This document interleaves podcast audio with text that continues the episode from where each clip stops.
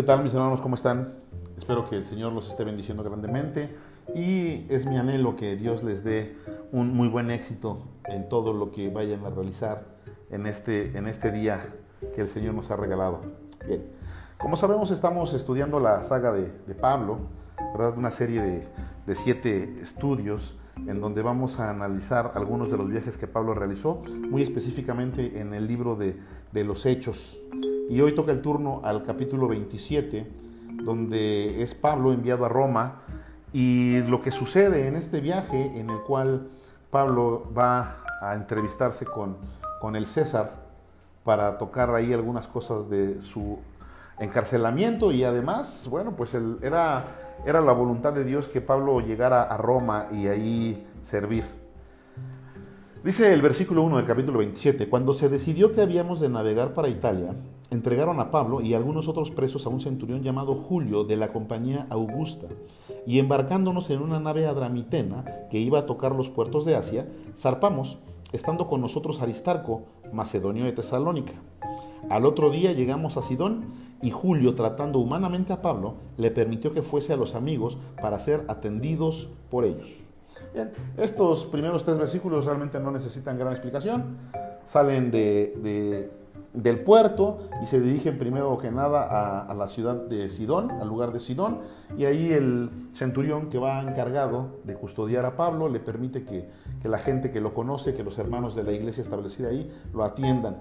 También nos dice que iba con Pablo Aristarco, es uno de sus discípulos, uno de sus acompañantes.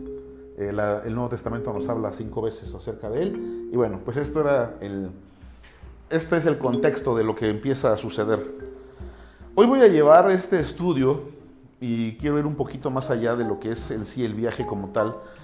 Y quiero que te veas, hermano, hoy representado en la figura de Julio, del centurión romano. Hoy este centurión romano nos va a representar a ti y a mí. El viaje misionero de Pablo, porque al final del día iba a ser un viaje como misionero, aunque iba a ser juzgado, pero al final del día iba a terminar siendo de bendición para la iglesia va a representar el viaje que emprendimos cuando nos acercamos al Señor y cuando empezamos a creer en Él y cuando empezamos a servirle. Ese viaje que nos va a llevar hacia el encuentro con nuestro Señor. Y Pablo hoy va a representar la figura de la palabra de Dios, el consejo de Dios en nuestras vidas. Quiero que vayas haciéndote la idea de que eres ese centurión romano al cual se le encargó, se le hizo una encomienda. ¿Cuál es la encomienda que tenemos nosotros, hermano? Bueno, pues Primero que nada, nuestra familia.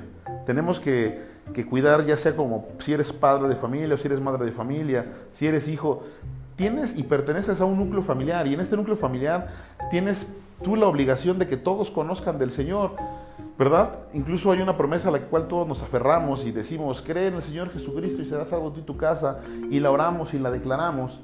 Y esa es una de tus responsabilidades como centurión romano, que cuando tú llegues al, al, lugar donde fuiste llamado, que es al encuentro con nuestro Señor, vayas tú, pero que llegue también tu familia. No puedes llegar tú solo. La encomienda es que llegues con tu familia y que llegues con todo lo que se te encargó, con toda la gente que se te haya atravesado en tu camino a la cual tú le pudiste de compartir, tiene que llegar. Bien, empezamos con el versículo 4 en este estudio que se llama Los tres vientos. Y haciéndonos a la vela desde allí, navegamos a Sotavento de Chipre, porque los vientos eran contrarios. Y aquí tenemos el primero de los tres, hermanos, el Sotavento. Este Sotavento, para los que no entendemos mucho esto de los barcos, es ese aire, es ese viento que sopla en dirección contraria de a donde nos dirigimos. Es decir, si nosotros nos dirigimos hacia el norte, este viento, el sotavento, pues sopla hacia el sur y entonces nos empieza a dificultar el, caminar y el andar. Y así empieza nuestra vida como cristianos, hermano. Así empieza nuestra vida en el Señor, a sotavento.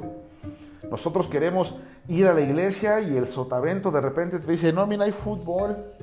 Y nosotros queremos ir a la reunión de varones y el sotavento te dice, pero qué aburrido, ya estuviste trabajando todo el día. Y nosotros queremos ir a servir al Señor, a la iglesia, y el sotavento te dice, no hombre, ¿para qué? ¿Qué va a decir tu compadre? ¿Qué va a decir la comadre? ¿Qué van a decir tus amigos? Así empieza nuestra vida como cristianos.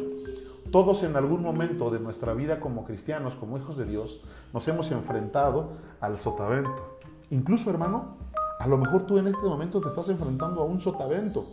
Necesitamos identificar qué tipo de viento está soplando en nuestra contra, si es que estamos en algún tipo de situación en contra de nosotros. Para eso es este estudio. Yo quiero y es mi interés que tú puedas identificar cuál es el viento que te está soplando en tu vida el día de hoy. Para que cuando tú identifiques cuál es el viento que está soplando hoy en tu vida, puedas tomar acciones y puedas cambiar, puedas modificar y puedas llevar, puedas llevar tu barco hacia un lugar sano, hacia un lugar seguro. Bien, versículo 5. Habiendo atravesado el mar frente a Cilicia y Panfilia, arribamos a Mira, ciudad de Licia, y hallando allí el centurión una nave alejandrina que zarpaba para Italia, nos embarcó en ella, navegando muchos días despacio y llegando a duras penas frente a Gnido, porque nos impedía el viento, navegamos a Sotavento de Creta frente a Salmón.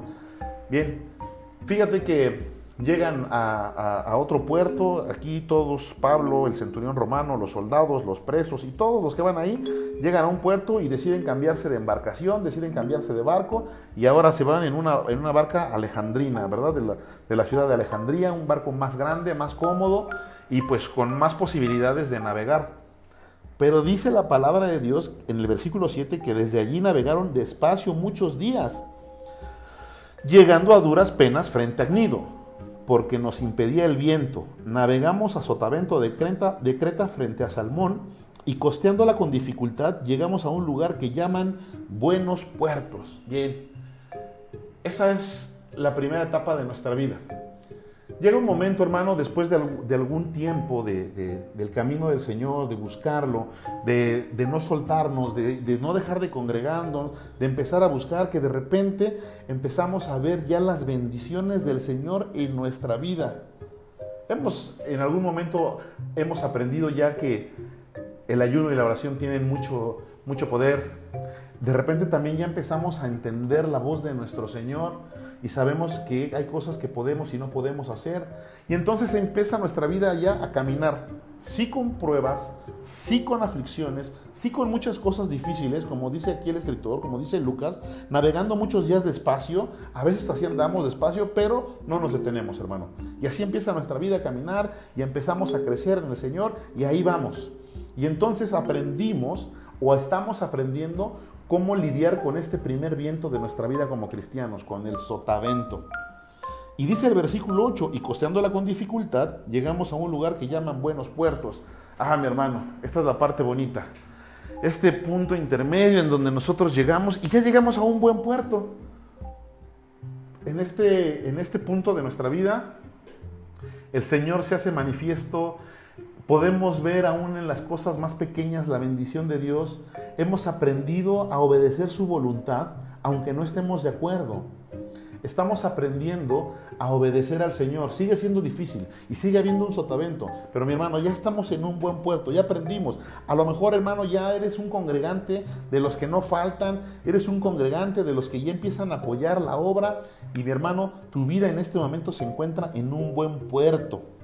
Dice el versículo 9. Y habiendo pasado mucho tiempo y siendo ya peligrosa la navegación por haber pasado ya el ayuno, Pablo les amonestaba, diciéndoles, varones, veo que la navegación va a ser con perjuicio y mucha pérdida, no solo del cargamento y de la nave, sino también de nuestras personas. Pero el centurión daba más crédito al piloto y al patrón de la nave que a lo que Pablo decía. Híjole, hermano, a veces nos sucede, y yo creo que todos hemos pasado por esta situación en nuestra vida, que estando ya en un buen puerto nos empieza a entrar esa comodidad como cristiano, como ya no tuvimos que navegar, como ya no tenemos que navegar, ya estamos en tierra firme, en un buen puerto, nos empezamos a ser cristianos conchudos, nos empezamos a ser cristianos flojos, empezamos a tomar decisiones que no van de acuerdo a la voluntad del Señor. Mi hermano, a veces empezamos a enfriarnos, o peor aún, empezamos a entibiarnos. Y entonces, aunque conocemos del Señor y conocemos de su palabra, ya no nos interesa. Dice el versículo, el versículo 10, el versículo 9. Después de haber pasado ya el ayuno, Pablo les amonestaba diciéndoles, varones, veo que la navegación va a ser con perjuicio y mucha pérdida, no solo del cargamento de la nave, sino también de nuestras personas. Amado hermano, quiero que entendamos que aquí hay una advertencia. Pablo les estaba diciendo a todos los que iban en esa nave que ya no se deberían de mover de ahí, de los buenos puertos, que no deberían de intentar hacer otras cosas, que no deberían de intentar alejarse, que no deberían de intentar irse de ahí. A veces como cristianos empezamos a decir, ah, pues qué tanto es tantito. Yo creo que no pasa nada. Y si tomo esto, y si fumo esto, y si dejo de hacer esto, y si hago aquello, no quiero andar mucho en, en esto que te estoy diciendo, porque estoy seguro que tú me estás entendiendo, hermano, porque estoy seguro también que a lo largo de tu vida has pasado por este tipo de situaciones, pruebas, cosas que a veces tomaste la decisión de hacer y que no debiste de haberlo hecho. A veces como hijos de Dios pensamos que ya tenemos la salvación garantizada. A veces pensamos que, ¿qué nos puede pasar? Nos empezamos a aburrir, ¿Sabes? Dice el versículo 9, y habiendo pasado mucho tiempo, el, el centurión yo creo que se aburrió, pensó que la vida era sencilla, pensó que si hacía algo distinto no le iba a pasar nada. Y es lo que nos pasa a nosotros. A veces nos empezamos a aburrir del Señor. Llevamos tanto tiempo, llevamos cierto tiempo, llevamos determinado tiempo y pensamos que no va a pasar nada y empezamos a inmiscuirnos en situaciones que no deberíamos de haber hecho, en situaciones que no deberíamos de hacer. Por lo tanto, Pablo les decía, varones, veo que la navegación va a ser con perjuicio y mucha pérdida. El Espíritu Santo te habla y Dios te habla y te dice, ¿sabes qué? Pedro, ¿sabes qué? Ramón, ¿sabes qué? Adolfo, ¿sabes qué? Juan, ¿sabes qué? Marta, ¿sabes qué? Azucena. No lo hagas. No te separes, no te vayas, porque la navegación sin mi permiso, sin mi autorización, va a ser con perjuicio y mucha pérdida, no solo del cargamento de la nave, sino también de nuestras personas. Pero nos sentimos que no la sabemos de todas, todas. Sentimos que todo lo que pueda acontecer lo tenemos ya bien estudiado y que lo tenemos ya bien aprendido y nos sentimos el rey del mundo y entonces, como dice el versículo 11, pero el centurión daba más crédito al piloto y al patrón de la nave que a lo que Pablo decía. Y le hacemos más caso al amigo que nos invita, y le hacemos más caso a la amiga que nos quiere llevar, y le hacemos más caso a nuestras ideas que a la palabra de Dios, que en este caso está siendo representada por Pablo. Y siendo, el como el, y siendo incómodo el puerto para invernar, la mayoría acordó zarpar también de allí. Hermano, llega un momento tal en que el buen puerto se convierte incómodo. Y esto es algo, esto es algo difícil de entender y eso es algo difícil de, de poder razonar, pero pasa. A veces el Señor llega a ser tan bueno con nosotros y mantiene nuestra vida en un buen puerto que se nos empieza a ser incómodo para estar. A veces vemos que el Señor dice, ven, congrégate. Y decimos, ay, otra vez y vemos que ya se aproxima el domingo para ir a ayudar en la iglesia y decimos, uy, no puede ser. Y empezamos a incomodarnos. ¿Sabes? Así somos, así somos los hombres, así somos los seres humanos. Nos incomodamos. Y lo peor de todo es que a veces nos incomodamos de las cosas buenas y de las bendiciones. Somos a veces tan absurdos que cuando el Señor nos tiene ya en un punto de buen puerto, queremos movernos y entonces no le hacemos caso y le damos más crédito al piloto y al patrón de la nave que a lo que Pablo, la palabra de Dios, nos dice. Dice el versículo 12, y siendo incómodo el puerto para invernar, la mayoría acordó zarpar también de allí por si pudiesen arribar a Fénice, puerto de Creta, que mira al nordeste y al sudeste, e invernar allí.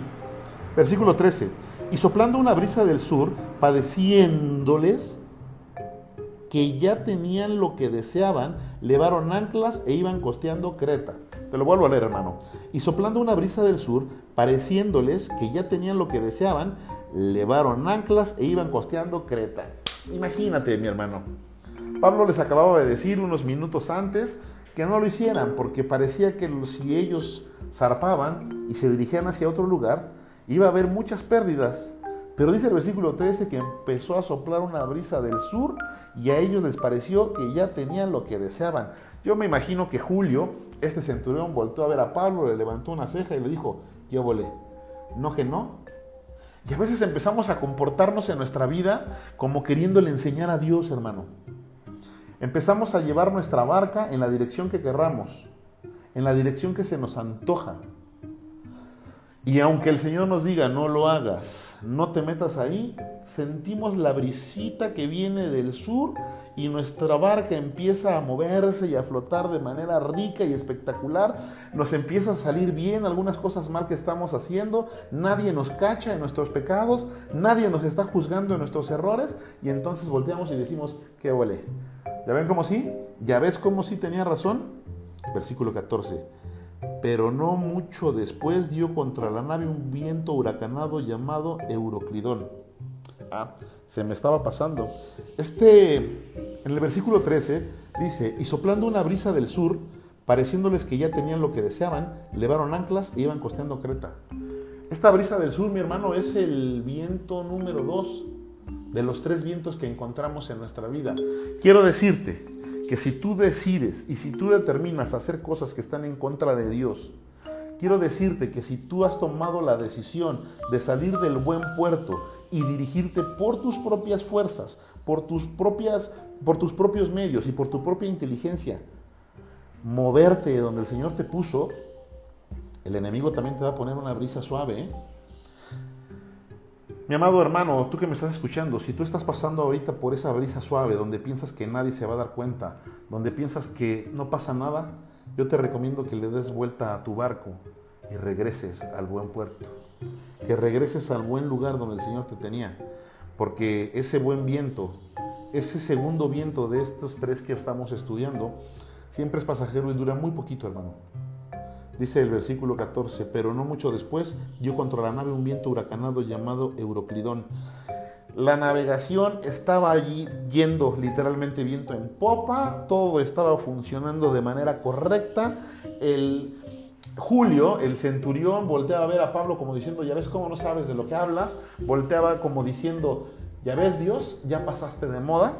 Y en ese momento dio contra la nave un viento huracanado llamado Euroclidón Versículo 15, y siendo arrebatada la nave y no pudiendo poner proa al viento, nos abandonamos a él y nos dejamos llevar. Esta es la parte, la parte complicada, la parte triste, donde muchos cristianos ya no se pueden librar, de donde muchos hijos de Dios ya no pueden salir y donde muchos hijos de Dios han perdido la vida, pero más que la vida física, la vida eterna. Cuando tú llevas tu nave hacia donde la quieres dirigir, en ese momento el Euroclidón va a pegar. Y hermano, va a pegar. Cuando nosotros desobedecemos la palabra de Dios, va a venir una consecuencia. Yo quiero que entiendas que en esta vida todo tiene una consecuencia. Lo creas o no, estés de acuerdo o no, te guste o no. Así es esto. La palabra de Dios nos dice que para todo lo que nosotros hagamos siempre va a haber una consecuencia. Y en este caso, todos los que iban en este barco empezaron a pagar las consecuencias de no haberse querido quedar en los buenos puertos y haber querido zarpar. Y habiendo corrido a sotavento de una pequeña isla llamada Clauda con dificultad, pudimos recoger el esquife. El esquife, hermano, es un barquito que las naves grandes traen arrastrando en la parte de atrás, que es como un, un barquito salvavidas, perdón este barquito donde caben menos personas, donde no es de velas, donde si le pasa algo a la nave principal, se pueden subir ahí. Entonces el mar estaba azotando tan duro, tan fuerte, que lo que hicieron fue subirlo. Y subieron el esquife, dice el versículo 17, y una vez subido a bordo, usaron de refuerzo para ceñir la nave, y teniendo temor de dar en la sirte, arriaron las velas y quedaron a la deriva. No le quedó más a la tripulación que agarrar su barquito, subirlo, amarrarlo como refuerzo bajar las velas y entonces quedar a la deriva. Pero siendo combatidos por una furiosa tempestad al siguiente día empezaron a alijar. La cosa no paró ahí, hermano. La cosa no fue quedar a la deriva. La cosa fue que en ese momento empezaron a tener que tirar las cosas que traían. Déjame decirte que este no, no, era un barco militar, era un barco donde iban muchas personas. Iban más de 260 personas. Y este barco traía bienes, había gente que iba con su dinero porque iban a otros lados a comerciar, había gente que ya traía mercancía, que iba de regreso a su ciudad natal porque ahí iban a vender. Entonces empezaron a, alijar. Alijar quiere decir aligerar. Y entonces empezaron, tuvieron que aventar todas sus pertenencias, tuvieron que aventar todo lo que el Señor les había dado y con todo lo que el Señor les había bendecido. Y así empieza a pasar en nuestra vida, hermano, cuando desobedecemos. Porque cuando por causa de nuestra desobediencia y nuestro pecado empieza a haber consecuencias, por ejemplo, como enfermedades, lo que el Señor te había dado como bendición, ese capital que habías hecho, ese, ese, ese dinerito que tú habías podido ahorrar, ahora lo vas a tener que gastar por librarte de una cirrosis que te trajo el hecho de que te hayas tirado al alcoholismo.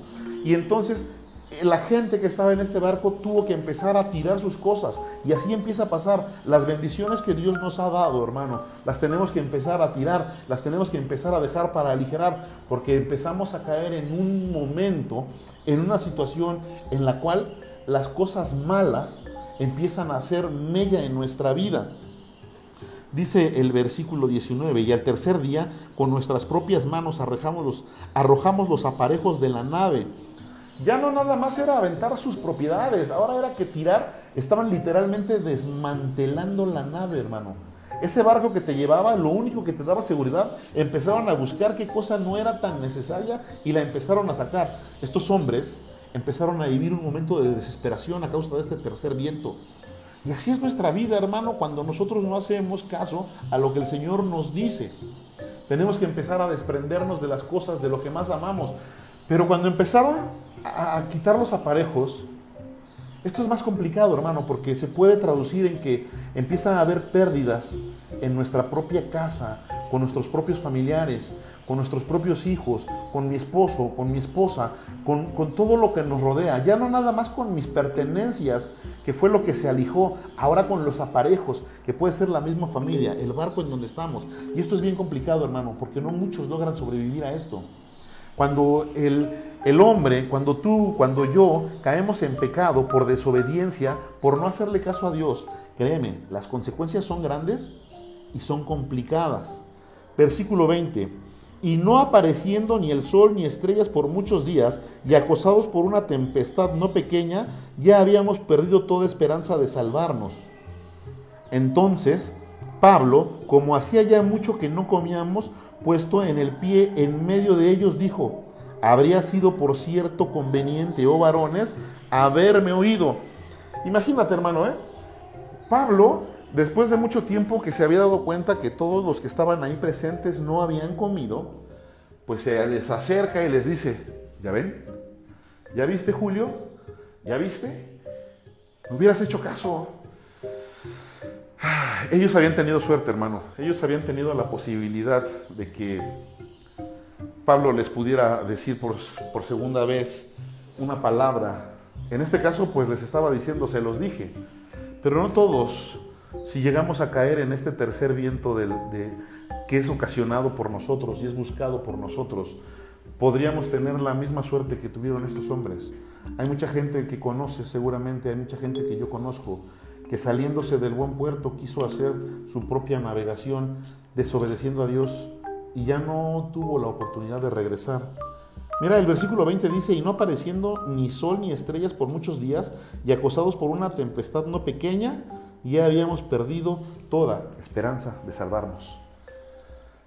Quiero dejarte bien en claro, hermano, que cuando tú te sales de la cobertura, de la protección de Dios, esa protección que te da Dios a través de, de sus siervos, a través de congregarte, a través de buscarlo en estudios, vas a perder el sol y las estrellas. El sol y las estrellas representan aquí lo que nos guía, porque quiero que sepas que cuando tú vas a la iglesia y te congregas, la palabra que se predica ahí te está guiando y se convierte en un sol y se convierte en una estrella. El que tú vayas a un estudio a la iglesia y el que vayas a la oración se convierte en esas estrellas y en ese sol que te van a decir cuál es el camino que sigues. Pero cuando no encuentras, cuando no encuentras el sol y las estrellas, hermano, va a pasar lo mismo que dice la palabra de Dios. Ya habíamos perdido toda esperanza de salvarnos. La misericordia de Dios, hermano, se manifiesta para estos hombres en el versículo 21 cuando dice, entonces Pablo, como hacía ya mucho que no comíamos, puesto en pie en medio de ellos, dijo, habría sido por cierto conveniente, oh varones, haberme oído y no zarpar de Creta, tan solo para recibir este perjuicio y pérdida. Pero ahora os exhorto a tener buen ánimo, pues no habrá ninguna pérdida de vida entre vosotros, sino solamente de la nave, porque esta noche ha sido conmigo, porque esta noche, perdón, ha estado conmigo el ángel del Dios de quien yo soy y a quien sirvo, diciendo, Pablo, no temas, es necesario que comparezcas ante César, y he aquí Dios te ha concedido todos los que navegan contigo. Por tanto, oh varones, tened buen ánimo, porque yo confío en Dios que será así como se me ha dicho. Hermano, estos hombres, Julio, este centurión tuvo suerte, porque Pablo iba ahí. Quiero que te quede bien claro, quiero que nos quede bien claro a todos, mis hermanos, que si Pablo no hubiera estado en ese barco, todos los más de 270 personas que se encontraban ahí hubieran muerto. Quiero decirte que ellos tuvieron suerte por la misericordia de Dios, pero no todos la pueden alcanzar. Si tú y yo, si tú o yo nos aventamos a este, a este viento, a navegar de la manera en que nosotros busquemos y de la, manera en la que nosotros querramos vivir, muy difícilmente vamos a poder salir de ahí. Y déjame decirte, hermano, que si tú llegas a salir de ahí con con vida, si tú llegas a, salir de ese viento completo, vas a salir con muchas pérdidas. Recuerda que estos hombres tuvieron que aventar sus bienes y después tuvieron que desmantelar el barco y después tuvieron que perder todas sus posesiones para poder salvar de alguna manera la vida. Esto es lo que nos puede pasar, hermano, si nosotros no seguimos en el camino del Señor. Muy probablemente si tú te metes en este tipo de viento salgas, lo que es un hecho es que vas a salir dañado, lo que es un hecho es que vas a salir mermado, lo que es un hecho es que vas a salir golpeado, sin ánimo. Ellos, siendo hombres que estaban acostumbrados a este tipo de clima, dice que habían perdido toda esperanza de ser salvos. Sin embargo, el Señor tuvo misericordia porque Pablo estaba ahí. Quiero decirte que ellos tuvieron esa oportunidad, ellos tuvieron esa buena fortuna de que Pablo estuviera con ellos ese día y de que el ángel de Jehová se les apareciera y les hablara a Pablo y a ellos a través de Pablo. Pero no todos tienen, o no todos podríamos tener esa misma, esa misma suerte, esa misma fortuna, hermano. Quiero dejarte como reflexión en este, en este estudio que de los tres vientos que pueden azotar tu vida como cristiano, Solamente uno es el importante y es el sotavento que es el que te hace navegar despacito pero seguir. Ese viento que te da ánimo, ese viento contrario que lejos de dañarte te va haciendo más fuerte y te va fortaleciendo en el camino del Señor. Quiero decirte que la brisa del sur, esa brisa apacible puede ser engañosa y para lo único que va a servir es para meterte a ese viento huracanado, a ese viento huracanado, perdón mi hermano, a ese viento que se llama Euroclidón. Esta es la reflexión de este día, hermano, y espero que te sea de mucha bendición, espero que, hayas, hayas aprendido algo en este día, que el Señor te bendiga, que todo lo que hagas sea de mucha bendición. Dios te bendiga.